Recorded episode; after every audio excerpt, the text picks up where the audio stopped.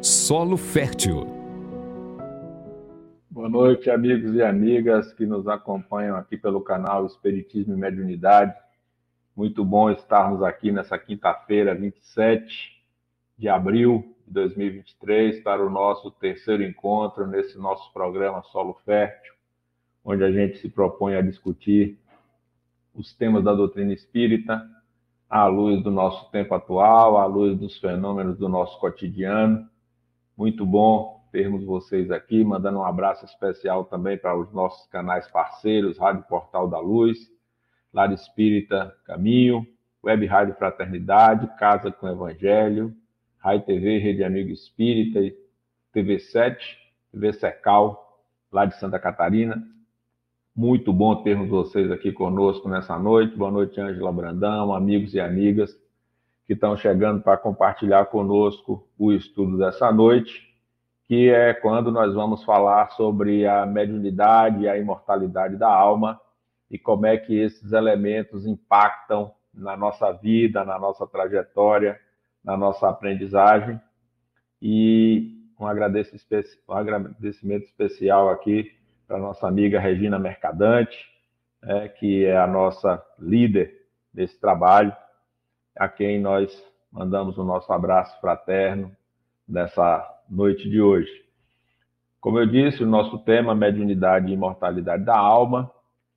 Vamos então nesse instante elevar o nosso pensamento a Jesus, rogando a ele que nos dê o suporte necessário, a orientação para o trabalho de hoje que nos inspire, que a espiritualidade amiga que nos apoia nessa tarefa de estudo, de aprendizagem, de renovação, possa também estar conosco, nos apoiando nesse trabalho, nessa discussão de hoje, onde a gente vai conversar então sobre a mediunidade e a imortalidade da alma.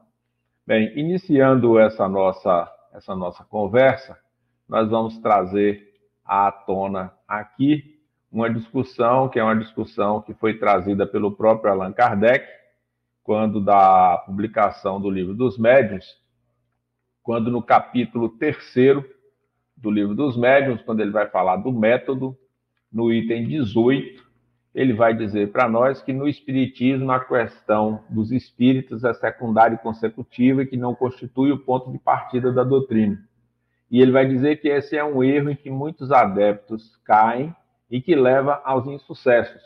Porque, não sendo os espíritos senão a alma dos homens, o verdadeiro ponto de partida é a existência da alma.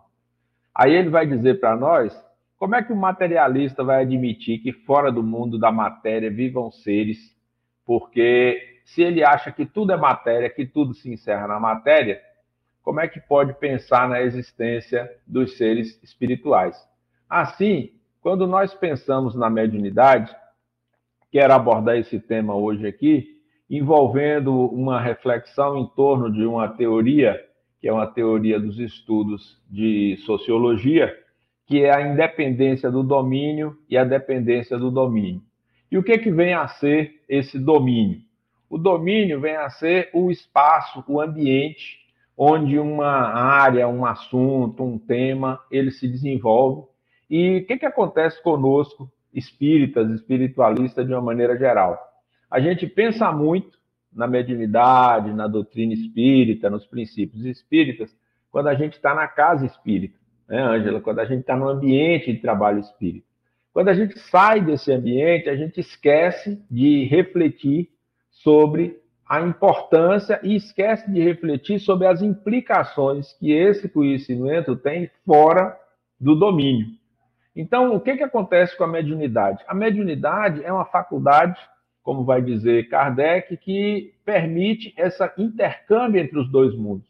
O médium, vai dizer Joana de Ângeles, é uma ponte de misericórdia entre os dois mundos. Dessa maneira, quando a gente pensa na mediunidade, automaticamente a gente precisa pensar na imortalidade da alma. Porque quando se fala no médium, na mediunidade, Muitas vezes a gente tem um debate que gira em torno de que se é uma manifestação da própria alma da pessoa, seria uma manifestação anímica, ou se é de fato um ser de outro mundo que está ali se comunicando, ou uma inteligência extracorpórea. Eu costumo dizer que são é, as individualidades sem corpos e as inteligências sem cérebro que estão se comunicando conosco aqui no campo da matéria. Assim sendo, quando a gente pensa na mediunidade, a gente precisa pensar que todos nós temos essa faculdade, em maior ou menor grau, e que o que é esse exercício da mediunidade, senão o intercâmbio com aqueles que estão no outro lado da vida. Ora, mas para ele estar no outro lado da vida, significa que ele está num campo, num ambiente, que é esse ambiente que seria o mundo invisível ou o mundo espiritual que a gente aprende na literatura espírita. E por que que isso impacta na nossa compreensão da imortalidade da alma? Porque nos ajuda na reflexão de que nós precisamos dessa compreensão desses conteúdos para que a gente possa avançar na, na nossa trajetória, no nosso processo de aprendizagem. A gente vai ver lá no Livro dos Espíritos, na questão 459, quando vai falar da influência que os espíritos exercem sobre nós, e esse tópico abre com o seguinte título: Influência oculta dos espíritos em nossas vidas. E a questão 459 vai nos dizer que os espíritos nos influenciam muito mais do que nós imaginamos e que, de ordinário, ou muito frequentemente, como vai traduzir o Evandro Noleto, são eles que nos dirigem. Ora, se esse processo de intercâmbio entre os dois mundos ele é um processo contínuo e essa influência ela se dá não só do ponto de vista ostensivo na mediunidade, mas ela também ocorre de forma oculta, à medida em que eu amplio esse campo de domínio, esse campo de compreensão da mediunidade, eu vou perceber que estudar a mediunidade, compreender o fenômeno mediúnico, compreender as diversas nuances que a manifestação mediúnica tem, nos ajuda a perceber de forma mais profunda a imortalidade da alma.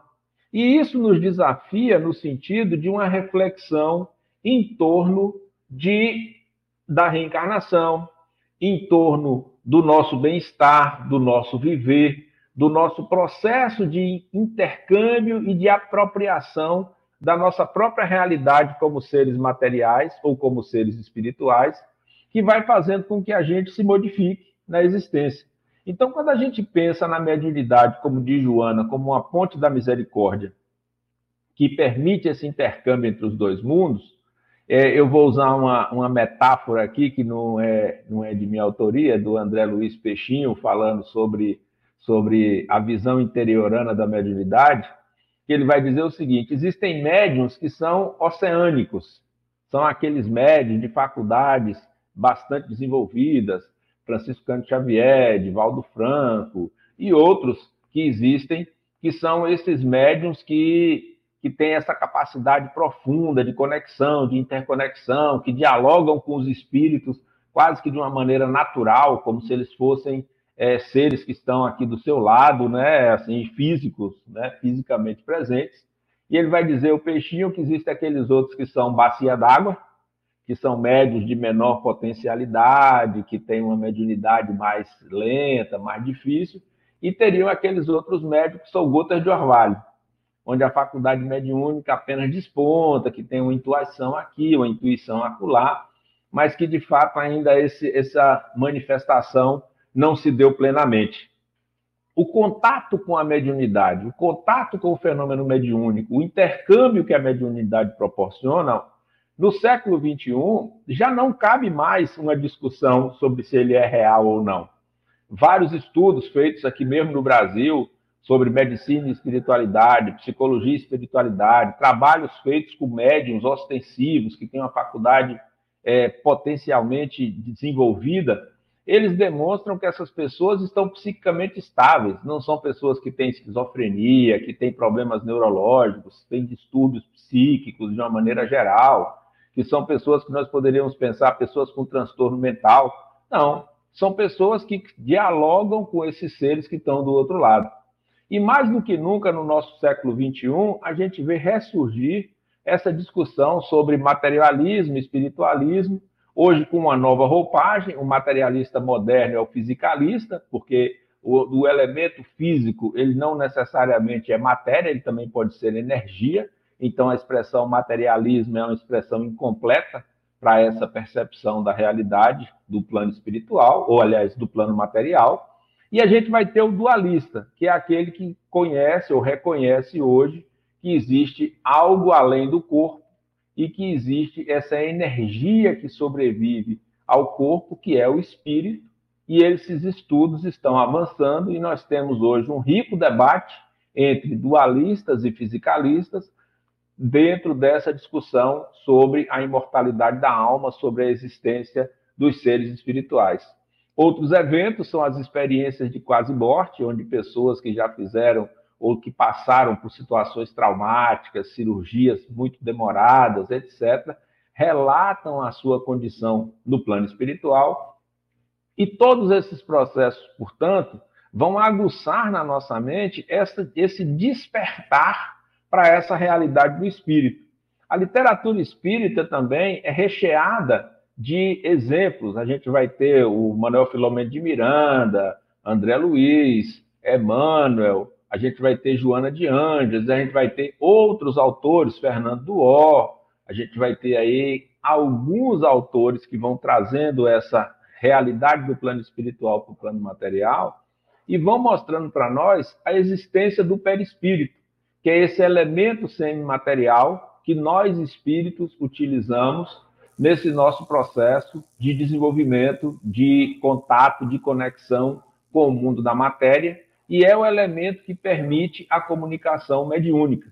Nós também vamos avançar para a compreensão da existência da comunicação mediúnica entre pessoas que estão encarnadas. Por que esse é um fato importante? Porque nós temos também, no, na dinâmica desse modelo, dessa acessibilidade, nós vamos ter a manifestação anímica e nós vamos ter a comunicação mediúnica entre pessoas encarnadas que vão nos permitir, que vão nos mostrar que é possível, portanto, essa projeção da própria alma encarnada e que ela pode, no momento do sono, no momento de um estado alterado de consciência, deslocar-se para um outro local e, utilizando-se de um médium, apresentar a sua comunicação. Mas o pano de fundo para tudo isso é nós superarmos essa realidade física. Quando os espíritos vão dizer para nós que nós somos a essência divina que se manifesta na existência, que nós somos seres espirituais vivendo uma experiência material, eles estão mostrando para nós que ser humano é um estágio da nossa trajetória evolutiva. E essa é uma mudança que a mediunidade também nos ajuda a ter, que é essa cosmovisão. Nós, ao invés de sermos terráqueos, ao invés de sermos habitantes da Via Láctea ou do sistema solar, nós somos habitantes do cosmos. Nós não pertencemos ao planeta Terra. Então, o ser humano é um estágio que a gente ainda desenvolve. Muitos daqueles que chegam no plano espiritual a partir do fenômeno da morte do corpo físico ainda acham que estão aqui na matéria, ainda acham que são humanos. Quando a gente vai ver os relatos das cidades espirituais, são as etapas da evolução do perispírito que a gente ainda está desenvolvendo. Quando a gente vai pensar nas diversas etapas desse processo da vida no mundo espiritual, na verdade a gente está falando da vida do perispírito, ou do mundo do perispírito. E eu lembro a vocês, um, não sei se todos vão, já leram, mas aqueles que não leram convido a fazê-lo, o livro Nosso Lar, onde André Luiz dorme e sonha e se desprende, deixando uma parte de seu perispírito em nosso lar e vai encontrar com a mãe dele, que está numa outra dimensão. No livro Os Mensageiros, benfeitores espirituais que vêm de outras esferas para poder adensar o seu perispírito e estar ali, naquele local, comunicando-se, trazendo as suas lições, trazendo os seus ensinamentos. Num livro muito interessante, Os Mensageiros, a gente vai ver que existe uma preparação daqueles que vão reencarnar na condição de médiums para que eles possam aqui cumprir essa tarefa de serem esses, é, vamos dizer assim, intérpretes das vozes daqueles que não têm mais o corpo físico. Todos esses elementos, eles só se sustentam se nós entendermos a alma como imortal. se nós compreendermos que somos seres espirituais vivendo uma experiência na matéria e não que o espírito é apenas um fenômeno consequente da mente. Esse é um desafio, portanto, que se coloca para nós. E quando eu comecei falando aqui da teoria do domínio, por quê? Porque muitas vezes a gente não percebe isso no nosso exercício cotidiano da mediunidade ou no nosso contato cotidiano com os médios. E aí eu lembro a vocês, no Evangelho segundo o Espiritismo, quando os espíritos vão falar que os sãos não precisam de médico, há uma discussão muito interessante sobre o porquê da mediunidade alcançar pessoas de má índole, pessoas de comportamento equivocado, pessoas que fazem mau uso da faculdade mediúnica. E os espíritos vão dizer que a mediunidade vem para todos, e vem principalmente para esses que têm essa distorção de caráter e de comportamento, para que eles possam, por si próprios, compreenderem essa outra dimensão da existência e deixarem de manter esse apego, essa apropriação para as coisas que são as coisas da matéria. É um processo de crescimento espiritual. É um processo onde nós vamos atravessando as fronteiras da compreensão sobre nós mesmos e vamos deixando esse casulo e é um processo também de ampliação da nossa consciência, da nossa consciência de existência. É muito difícil, usando uma metáfora também muito comum nessas discussões sobre espiritualidade, desenvolvimento e progressão dos espíritos, é muito difícil uma lagarta, na sua condição ali de desenvolvimento, perceber-se no futuro uma borboleta. Ela teria dificuldade para fazer essa apropriação dessa compreensão mais ampla da sua existência, porque o seu processo de compreensão sobre si mesmo é limitado às questões orgânicas. O mesmo vai acontecendo conosco. Como eu falei aqui do exemplo do peixinho, aqueles que têm uma mediunidade oceânica, que têm uma mediunidade altamente desenvolvida, têm uma capacidade mais ampla dessa apropriação dessa realidade da vida no mundo espiritual. Aqueles outros, que seriam essas bacias d'água, têm uma capacidade relativamente limitada. E os que são gota de orvalho, como a maioria de nós, têm a intuição e muitas vezes a gente não percebe isso. Muitas vezes a gente não percebe não faz esse exercício no nosso cotidiano, ou seja, fora do domínio da casa espírita, de perceber no nosso fazer, no nosso dia a dia, essa influência oculta e essa o que são esses pensamentos. Porque se todos somos médios em maior ou menor grau, e o Kardec vai dizer que o uso próprio dessa expressão é para aqueles que têm a mediunidade, a mediunidade ostensiva, nós precisamos pensar, nós que não temos essa mediunidade ostensiva, nessa influência que os espíritos exercem sobre nós. Essa influência é imperceptível, que vem na forma de intuição, que vem na forma de ideias que parecem que são sopradas nos nossos ouvidos, Quantas vezes você está caminhando em algum lugar e vem aquela intuição assim, não vá por essa rua, e você escolhe um outro caminho e de repente você encontra uma pessoa conhecida, ou você se depara com algo que vai chamar sua atenção, que vai despertar seu interesse. Ou outras vezes a gente, a nossa natureza está dizendo não vá, não faça. Tá, não sei se você se lembra daquela expressão, meu estômago está dizendo para eu não fazer, é, meu coração está me mandando não ir e a gente vai e não dá certo. A gente vai e as coisas dão errado. Então, é por que isso? Porque a gente tem uma dificuldade de se perceber mergulhado nessa multidimensionalidade e nessa interação entre os dois mundos.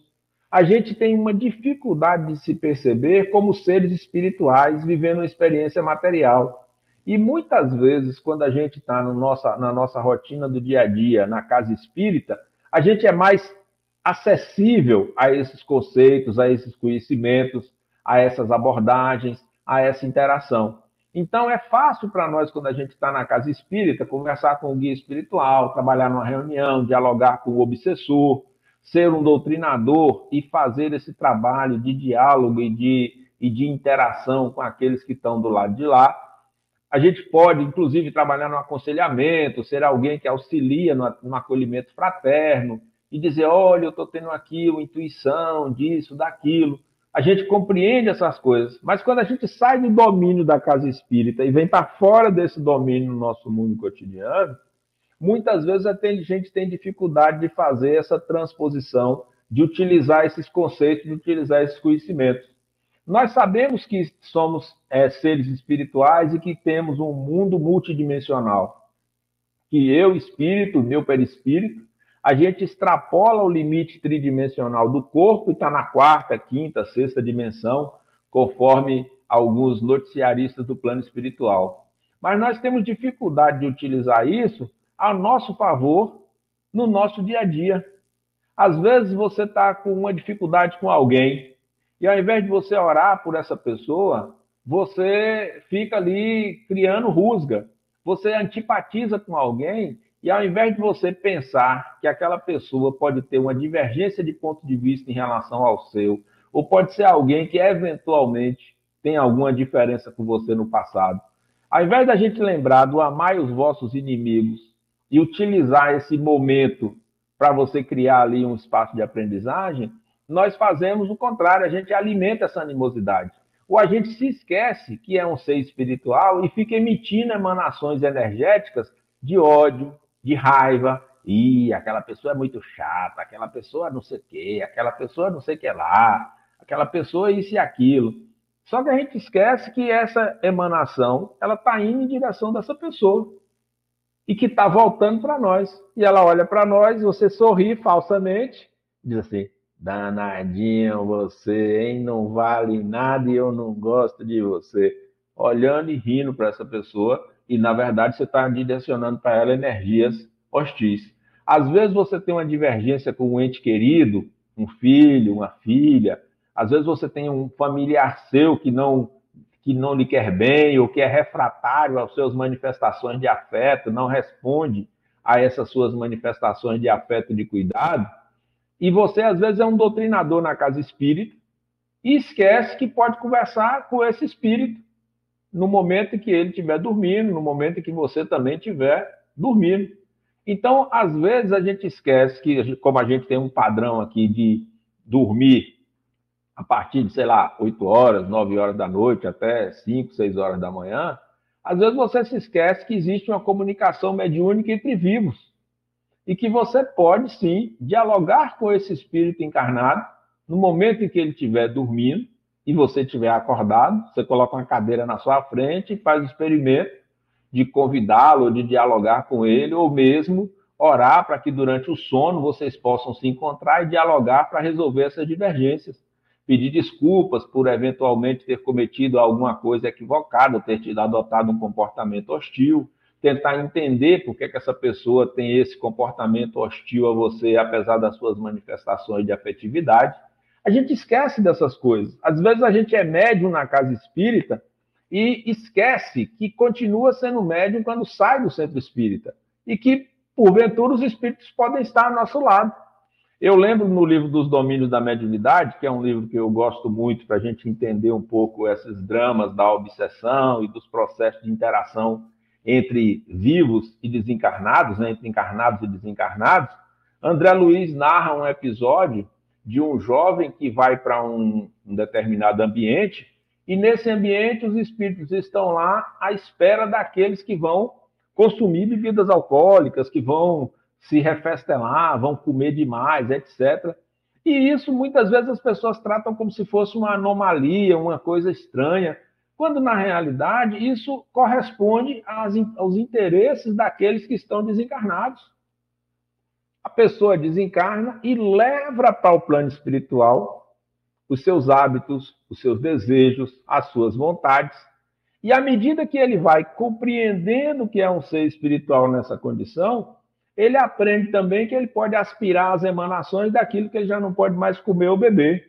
E que os alimentos têm uma, uma energia, e ele aspira essa energia do alimento através daquela pessoa que está ali, que ele está influenciando ocultamente, ou mesmo que ele está influenciando ostensivamente. Todos esses elementos, eles nos ajudam a compreender que a mediunidade é um importante elemento para abrir para nós essa maior compreensão e essa maior percepção da nossa imortalidade da alma. Por quê? Porque à medida que eu começa a questionar com quem ou quem é que está se comunicando conosco através desse médium. Se o médium é o intermediário, se o médium é a ponte entre os dois mundos, alguém está ali comunicando comigo. Esse alguém pode ser um encarnado, que está num estado alterado de consciência, que está dormindo, que está liberto do corpo, que está ali, que veio falar comigo ou conosco, como pode ser uma outra pessoa. O Divaldo Franco conta uma história que eu acho muito interessante, que ele foi visitar um amigo dele que teve um, um problema cardíaco, e aí, quando ele estava lá no hospital, depois que ele aplicou o passe, etc., que ele vai saindo, um médico psiquiatra que vinha passando olhou para ele e falou assim: É, mas o senhor fica aí com essa conversa de mediunidade, mas isso aí não tem nada disso, isso aí é uma coisa orgânica. O senhor é, na verdade, uma pessoa que tem um transtorno mental, uma esquizofrenia, o senhor ouve voz e tal. E aí o, o Divaldo olha para ele e diz assim: é, mas os meus fantasmas têm nome, endereço, CPF, localização e rastreabilidade. Né? Então, isso mostra que há algo por trás desses episódios, há algo por trás desses fenômenos. E esse descortinar do fenômeno, ele nos ajuda a compreender, Osmar, que nós somos seres espirituais que momentaneamente estamos no corpo físico. Então, como eu comecei falando, quando a gente fala na teoria do domínio, o que é o domínio? É um ambiente onde a gente admite um determinado comportamento ou determinada atitude. Que quando a gente sai desse ambiente, a gente está fora do domínio. A gente consegue entender a mediunidade dentro da casa espírita como esse intercâmbio, mas muitas vezes a gente tem dificuldade de extrapolar essa compreensão da mediunidade e perceber que só é possível a comunicação mediúnica porque nós somos seres imortais vivendo a experiência na matéria e que é esse existir do mundo espiritual, que os espíritos vão dizer que é o mundo normal, primitivo, pré-existente, que a Terra poderia deixar de existir ou nunca ter existido, sem alterar a condição desse mundo, que nos permite ampliar a nossa consciência ampliar o nosso olhar, fazer essa transição desse mundo material que a gente ainda vive, que muitas vezes aqueles que estão desencarnados ainda acham que estão no corpo físico, sentem sono, sentem sede, sentem frio, sentem cansaço. Os espíritos vão nos dizer que o espírito se desloca na velocidade do pensamento. Mas quando a gente vai ler Nosso Lar, quando a gente vai ler Mensageiros, A Caminho da Luz, a gente vai perceber que muitos desses espíritos precisam descansar nesse fluxo de ida para de vinda para a crosta, de ida para as cidades espirituais, de ida para outros locais onde os espíritos estão nessa condição de sofrimento. Por que é que eles, que que isso acontece? Porque tem uma limitação cognitiva. Quando a gente desencarna, não necessariamente automaticamente a gente recobra a consciência que está no plano espiritual. Tem um livro de, de André Luiz, na psicografia de Chico Xavier, e A Vida Continua, que conta a história de, de Evelina e de Ernesto, que eles desencarnam e levam um longo tempo numa, num hospital espiritual, e os espíritos lentamente vão descortinando para eles que o corpo físico deles já morreu ou seja, na expressão que está lá, que eles morreram, mas que a morte não existe. E o Ernesto acolhe essa informação de uma forma mais tranquila, apesar de ficar meio assustado com essa ocorrência, e a Evelina tem uma espécie de desmaio, porque Evelina era uma pessoa católica que achava que existia céu, inferno, etc. E quando ela se depara com a realidade do mundo espiritual, ela toma um choque, porque ela percebe que ela não morreu, que ela já achava de fato que a alma sobreviveria ao corpo, mas ela não imaginava que existiria esse mundo espiritual com essas características reais que eram semimateriais. Hoje, alguns estudos, como, como os estudos do Antônio Joaquim Freire e outros pesquisadores, já trabalham com a discussão sobre as várias fases de rarefação ou de desenvolvimento do perispírito. E vão falar que esses espíritos estão muito próximos da crosta e ainda não têm uma visão mais ampla da realidade no mundo espiritual, como ele é de fato, ou que nós ainda estamos nas fases embrionárias de compreensão dessa realidade no mundo espiritual, com as suas diversas nuances, com, as suas diversas, com seus diversos níveis de desenvolvimento do perispírito. Mas todos esses elementos são elementos para sustentar e consolidar em nós essa compreensão de que nós somos seres espirituais. E quando eu convido, portanto, a todos nós a fazermos uma reflexão em torno da mediunidade como um elemento que nos ajuda a compreender melhor ou ter uma percepção mais clara da imortalidade da alma, é justamente tirando a gente do domínio da mediunidade apenas como um espaço de comunicação daqueles que estão do outro lado, mas para entender a mecânica ou para entender a dinâmica do processo da comunicação mediúnica. Só é possível existir essa comunicação porque existe um outro mundo, que é o mundo espiritual, normal, primitivo, e os seres que estão lá, que são aqueles que não têm mais o corpo físico, que estão lá se comunicando conosco aqui desse lado. Que, como os estudos mostram, mais ou menos 50% da população tem uma mediunidade mais ostensiva, desde tempos imemoriais, desde antes do surgimento da doutrina espírita, desde antes do surgimento do cristianismo e das religiões do livro, etc. Já tem relatos de comunicações dos xamãs, a gente vai ter relato nas tribos, a gente vai ter relatos nos povos primitivos, os desenhos, as marcas nas cavernas, muitos estudos que vão mostrar esse tipo de intercâmbio que a gente depois foi reconhecer como mediunidade, oráculos, pitonisas, profetas, etc, etc, brahmanes, enfim, um, infinito, um, um conjunto de seres encarnados, seres humanos, que tem essa potencialidade de comunicação com o outro lado.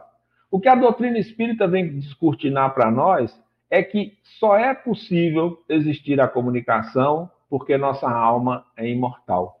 E nós precisamos trazer isso para o nosso cotidiano, nós precisamos trazer isso para a nossa vivência, para a nossa convivência.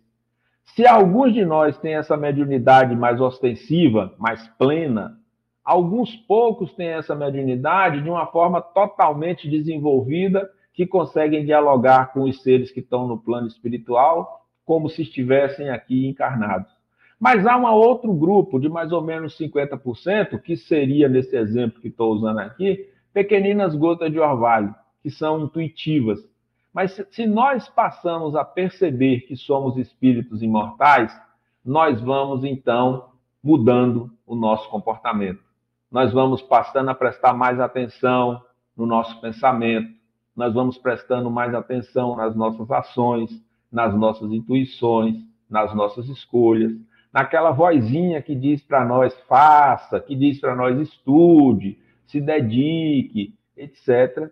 Para aquela vozinha que diz para nós assim, tem alguma coisa errada nessa situação que você está vivendo, para que a gente não seja, não seja pego de surpresa.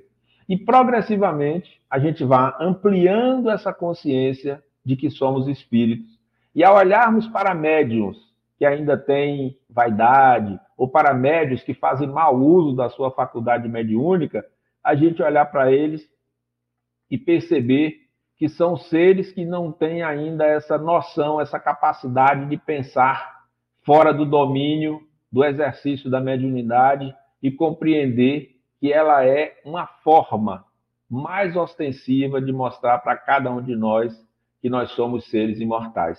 Mas tudo isso tem uma finalidade, que é alcançarmos a perfeição, alcançarmos esse desenvolvimento pleno que fará de nós espíritos puros, que fará de nós aqueles que estarão avançando na escala evolutiva.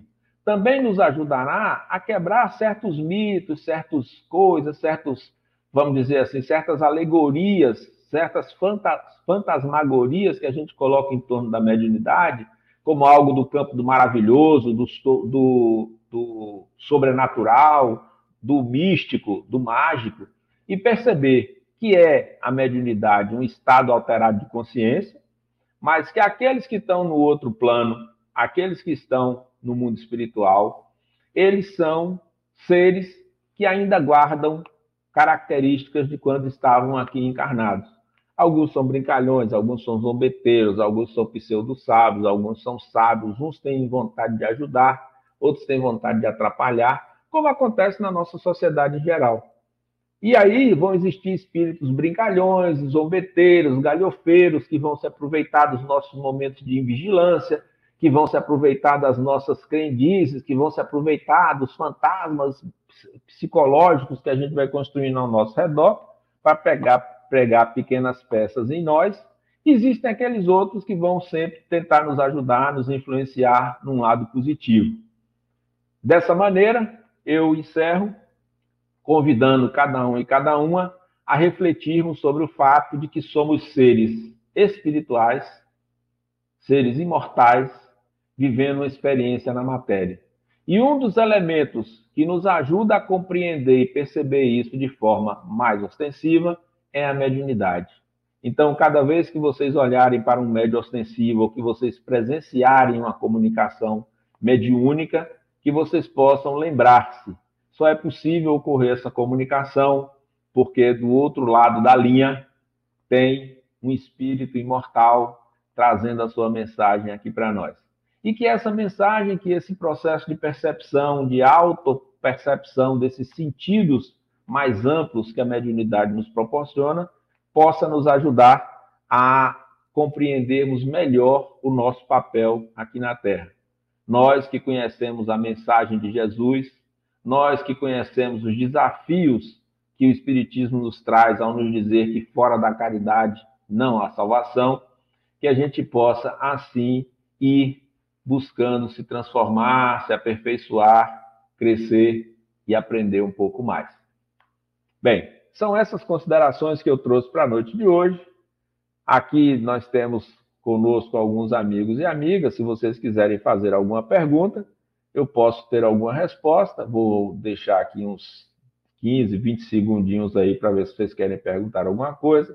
Caso vocês não queiram, a gente encerra esse nosso encontro da noite de hoje, agradecendo a presença generosa de todos e de todas.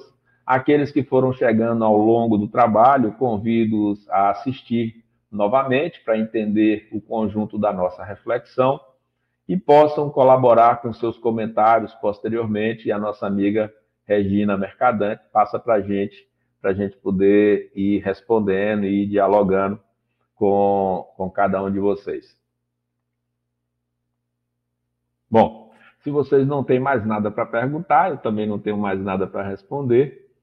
Vamos então agradecer a Deus, que é aquele que nos orienta através de Jesus pela oportunidade de estarmos aqui nessa noite, nesse solo fértil que o nosso canal Espiritismo e Mediunidade nos proporciona, de maneira que possamos juntos fazer novos progressos, percebendo-nos seres imortais, percebendo os desafios de aperfeiçoamento e de crescimento em amorosidade, em fé, no nosso livre-arbítrio, na nossa capacidade de produzir interação fazendo com que a cada dia nos tornemos instrumentos da paz no mundo. Amigo Jesus, conduz-nos em paz nas nossas rotinas, ajuda-nos a termos um final de noite construtivo, transformador e permita que nos tornemos a cada dia instrumentos de tua paz.